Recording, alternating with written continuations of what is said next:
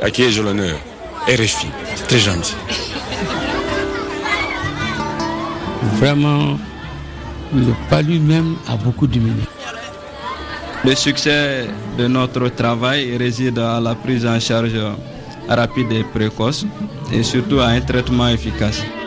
L'Afrique. Qu'est-ce qu'elle fait maintenant pour se protéger, elle et puis ses enfants, du paludisme? Sur les pas Elle dit qu'elle a deux moustiquaires. de Colette Berthoud. Quand elle a attendu son bébé, là, est-ce qu'elle a pris la Nivacine. Et si l'histoire de Colette nous était contée, cette journaliste était passionnée de l'Afrique, mais d'abord des hommes et surtout des femmes. La femme que l'on retrouve comme un fil d'Ariane déroulé tout au long de ses 30 années de carrière, 30 années de pistes défrichées au cœur du continent. Michel Diaz. Professeur Marc Gentilini, bonjour. Bonjour. Vous nous recevez dans les locaux de l'OPALS, dont vous êtes le président fondateur. Vous êtes professeur de médecine français, spécialiste des maladies infectieuses et tropicales, membre de l'Académie nationale de médecine et aujourd'hui aussi délégué général de la Fondation Chirac pour l'accès aux médicaments et à une santé de qualité. Vous avez bien connu Colette. Une rencontre entre professionnels d'abord peut-être? Oui, une femme euh, passionnante, vous l'avez dit, mais passionnée aussi par ce qu'elle faisait. Et c'est ce qui m'a plu tout de suite en elle, c'est que elle aimait l'Afrique. Et, c'était à l'époque où elle a commencé assez rare. Il y avait peu de journalistes médicaux qui euh, s'investissaient sur ce territoire. Et on a tout de suite euh, sympathisé sur les grands thèmes, les maladies transmissibles, Qu'est-ce que vous gardez de cette journaliste, de ses reportages? Eh bien, ce qui m'a le plus séduit dans cette femme d'apparence euh, un peu fragile, un peu, elle était très féminine et elle avait ce comportement en Afrique qui séduisait parce que elle n'était pas euh, l'homme, euh, le reporter qui arrive, le, le baroudeur. Elle n'avait rien du baroudeur. Elle était la femme discrète qui s'intéressait aux gens qu'elle rencontrait. Et c'est ce côté un peu mère, un peu femme, un peu sœur, qui, euh, moi, m'a touché dans ces reportages. Et pour revenir un instant encore sur cette voix de radio et mieux apprécier cette complicité avec les auditeurs de RFI, je vous propose, professeur Gentilini, d'entendre un extrait d'un de ses reportages sur le paludisme au Mali. C'était en 2003.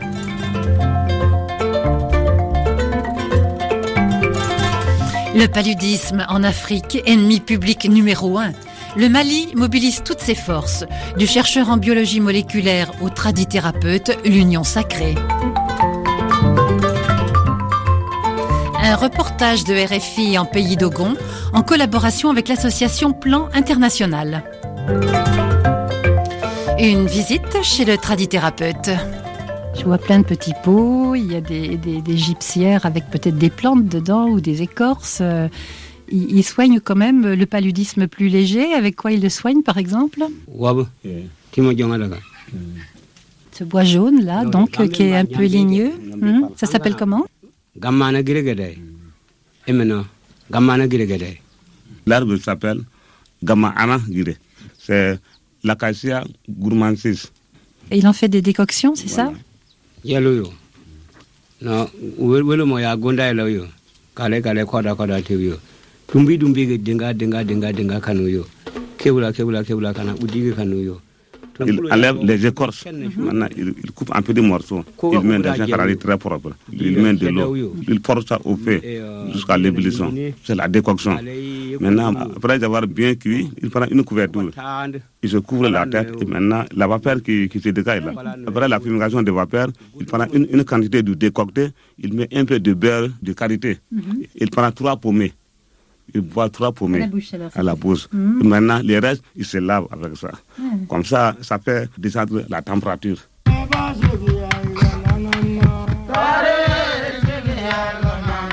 Cette scène en Afrique, c'est d'une grande banalité, tous les Africains la connaissent. Le premier recours en cas de paludisme passe par les soins apportés de la main et de la bourse, ceux du tradithérapeute. Par ces plantes, par ces écorces, c'est vrai qu'ils soulagent très souvent la fièvre palustre. Malheureusement, chaque jour, 3000 personnes meurent du paludisme sur le continent africain, car il existe une forme grave, le neuropaludisme, très fréquent chez les enfants. Cette forme-là relève des soins d'urgence, dès son apparition, car mal soignée, elle est mortelle. Le paludisme, quatrième cause de mortalité d'origine infectieuse chez l'enfant de moins de 15 ans. Selon l'Organisation mondiale de la santé, on lui impute 1 à 2 millions de décès chaque année. Il était donc temps que soit instaurée le 25 avril la journée africaine du paludisme afin de mobiliser les énergies puisque ce continent à lui seul cumule 85% du nombre total des cas. Le sommet des chefs d'État africains en avril 2000 semble avoir donné une impulsion nouvelle à la lutte contre le paludisme. Le professeur Ogobara Dumbo, directeur du Centre de recherche sur la malaria à Bamako, estime que c'est le signal d'une prise de conscience politique indispensable. absolument, la conférence d'Abuja est un tournant fondamental où les chefs d'État ont décidé vraiment de diminuer le poids du paludisme euh, dans nos pays. Donc vraiment, il y a tout un consortium international qui nous facilite cette action contre cette maladie. je sais donc que, vous êtes actuellement également sur une approche des populations. Vous ne restez pas dans votre tour d'ivoire scientifique parmi tous ces beaux outils. Euh, je n'oublie pas non plus que vos origines Dogon, qui font que certainement ça vous tient chaud au cœur de pouvoir essayer de, remédier au paludisme sur ce plateau Dogon. Absolument. Euh, l'exemple le plus frappant qu'on peut donner, c'est l'excellente collaboration que nous avons avec les services de santé à Banyagara, par exemple, avec les tradis praticiens, où nous avons développé toute une stratégie de prise en charge et de diagnostic rapide des formes graves et compliquées du paludisme. Et nous avons pu démontrer que cette approche intégrant l'ensemble des partenaires au niveau local peut réduire la mortalité due au paludisme. Parce que comme vous le dites, je suis un villageois, né dans un village, et j'ai trois mois de, de, mon temps par an que je consacre obligatoirement en tant que chef d'équipe sur le terrain. Donc là, on est, on est en place sur ces rochers là qui montent euh, dans un village de Gond. Comment s'appelle le nom de village, monsieur? C'est Tambasende.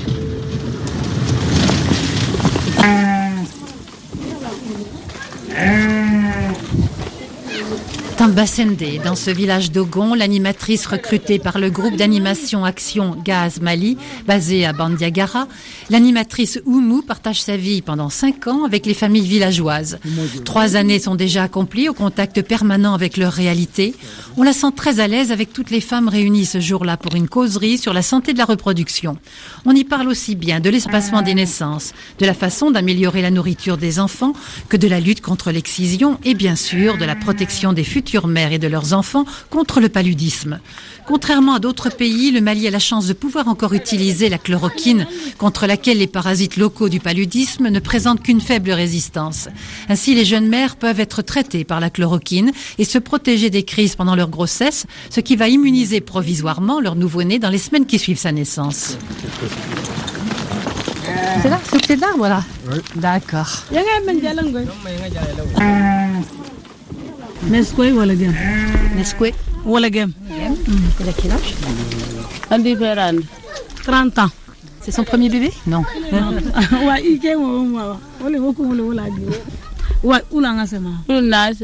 Quatre enfants.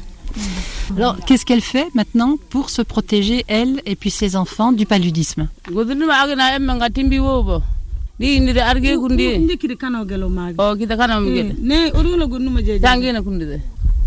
Moustiquaire elle dit qu'elle a deux moustiquaires mais ça coûte un peu cher quand même mm -hmm. et quand elle a attendu son bébé là est-ce qu'elle a pris la mm.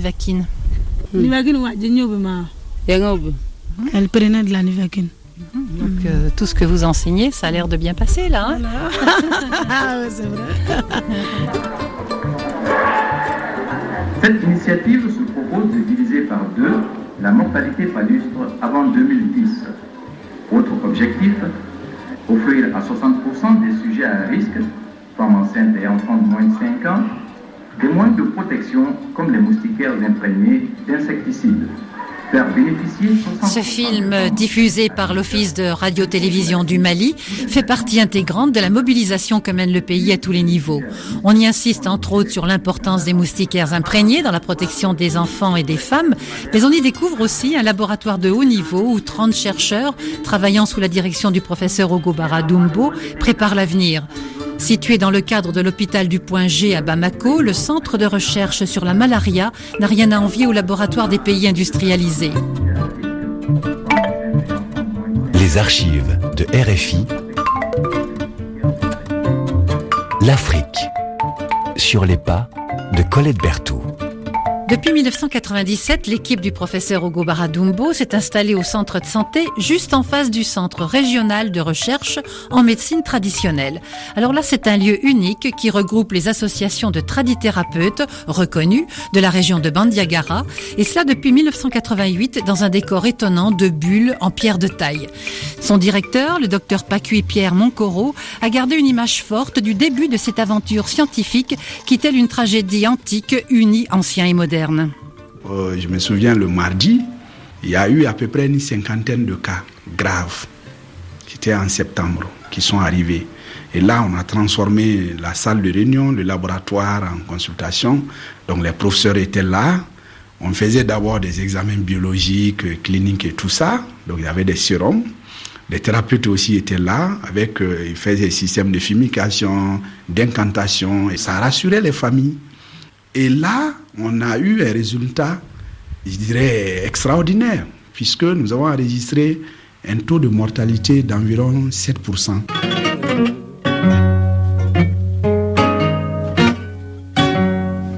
La moindre hésitation dans la démarche du professeur Hugo Baradumbo. Même si le directeur du centre de formation et de recherche sur la malaria à l'hôpital du Point G à Bamako travaille avec les plus grands chercheurs américains et européens du paludisme, ce fils du plateau d'Ogon ne renie pas le savoir de ses ancêtres. J'étais persuadé que quand vous voulez rester pendant 10 ans, 20 ans, comme nous voulons le faire actuellement pour mieux comprendre le paludisme, il faut intégrer l'ensemble des acteurs. Alors nous avons demandé une collaboration ouverte en gardant pas le bénéfice de la guérison au niveau médical, mais en leur redonnant le bénéfice. C'est-à-dire, le tradit praticien nous amène l'enfant malade, parce que dès qu'un enfant convulse, c'est vers lui qu'on amène. Et dès que lui, il a l'enfant malade, il, il, nous amène au centre de santé pour un diagnostic précoce, une prise en charge précoce. Et on a eu la chance, pendant notre séjour, de démontrer que plus l'enfant est pris tôt, dans les 3 ou 6 heures qui suivent les premiers symptômes, on arrive à réduire la létalité. Et on les a donné la preuve qu'on pouvait lutter et ils ont adhéré. Et quand nous, nous avons fini avec l'enfant, c'est lui qui redonne l'enfant à la population en disant, vous voyez, les médecins ont fini, mais moi aussi, je dois terminer leur acte. C'est comme ça, c'est lui qui a la couverture sociale.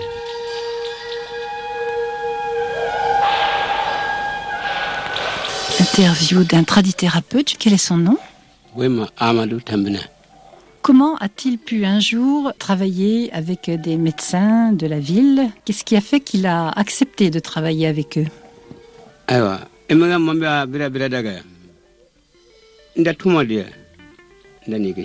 L'union fait la force. Deux sont plus forts que un. Parce que lui, parfois, il s'est senti un petit peu dépassé par la maladie?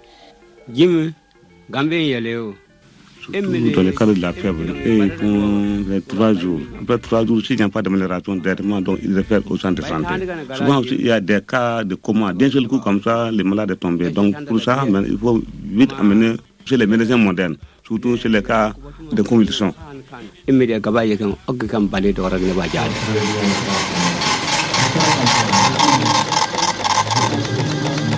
Du tradithérapeute aux chercheurs scientifiques de haut niveau, une seule et même chaîne s'est nouée au Mali, dont le but final est de réduire la mortalité par le paludisme.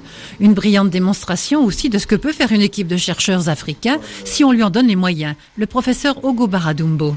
Très rapidement, avec le docteur Lou Muller du NIH, nous nous sommes positionnés sur le développement de capacités africaines pour tester des vaccins. C'est-à-dire jusqu'à présent, il y avait une sorte de recherche safari où les chercheurs africains étaient juste associés à l'exécution sur le terrain.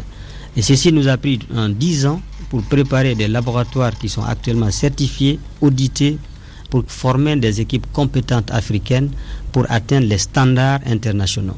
Et des sites de terrain à Banyagara qui sont actuellement prêts pour accueillir aussi des essais de vaccins.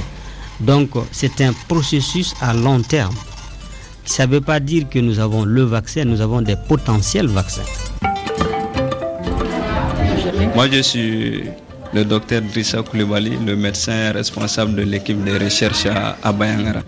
Avant notre arrivée, le taux de mortalité était aux environs de 60%.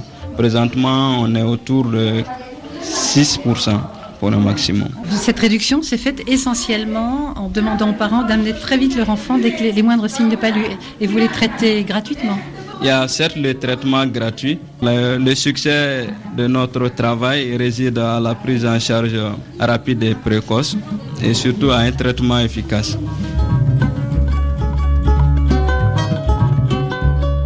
L'Afrique sur les pas de Colette Berthoud. Alors, depuis 12 ans, la situation a beaucoup évolué. Le taux de mortalité a chuté de plus de la moitié. Le paludisme, un thème récurrent sur notre antenne et qui a passionné Colette, professeur Gentilini. Nous avons également entendu le professeur Ogo Baradumbo dans ce reportage, qui a beaucoup travaillé, lui, sur le vaccin. Et à l'époque, cette actualité a fait couler beaucoup d'encre. Ouais, on en parle depuis très longtemps. J'ai commencé mes études de médecine il y a fort longtemps. Et j'ai fait, en, je crois, en 1960, un éditorial dans un journal médical où je disais que le vaccin, c'était une certitude pour les décennies à venir. Mais on l'attend toujours. Et euh, le travail effectué par la pose de moustiquaires imprégnés d'insecticides a été beaucoup plus efficace que les promesses itératives d'un vaccin qui n'arrive pas. Donc, le temps que ce vaccin soit euh, opérationnel, soit à la disposition des populations, que celles-ci puissent l'acheter ou qu'on puisse le leur donner, on n'est pas au bout de nos peines. Alors, euh, juste un mot sur aujourd'hui, le paludisme. Eh bien, le paludisme, incontestablement, il y a eu des progrès.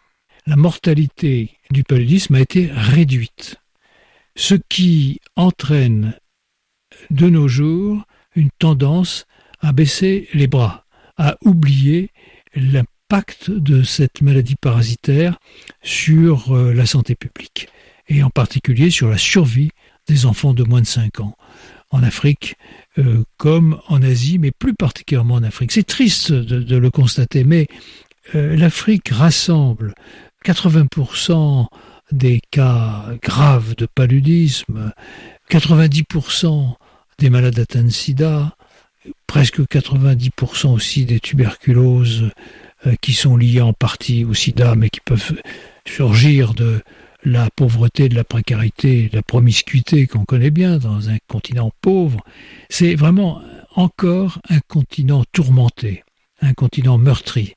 Et c'est pour ça que l'effort international doit porter, même si on s'intéresse à l'Amérique latine, si on s'intéresse euh, au sud-est asiatique ou ailleurs, euh, à d'autres régions, mais l'Afrique, c'est un devoir de concentrer les efforts sur le pays médicalement le plus délaissé. On a beau dire de plus en plus souvent que l'Afrique c'est le continent de l'avenir, et moi j'y crois euh, fortement.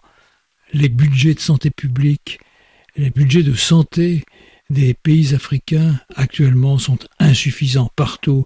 C'est 2% souvent du budget de l'État alors que ça devrait être supérieur à celui qui est le nôtre de 9%, mais ça devrait dépasser 10-12%, parce que un pays qui veut aller bien et loin et qui veut se développer, lui faut, il lui faut des hommes, des femmes, des enfants en bonne santé. Et c'est ça qui tenait à cœur euh, aussi à Colette Berthoud. Professeur Marc Gentilini, merci d'avoir accepté notre invitation pour cet hommage rendu à Colette Berthoud.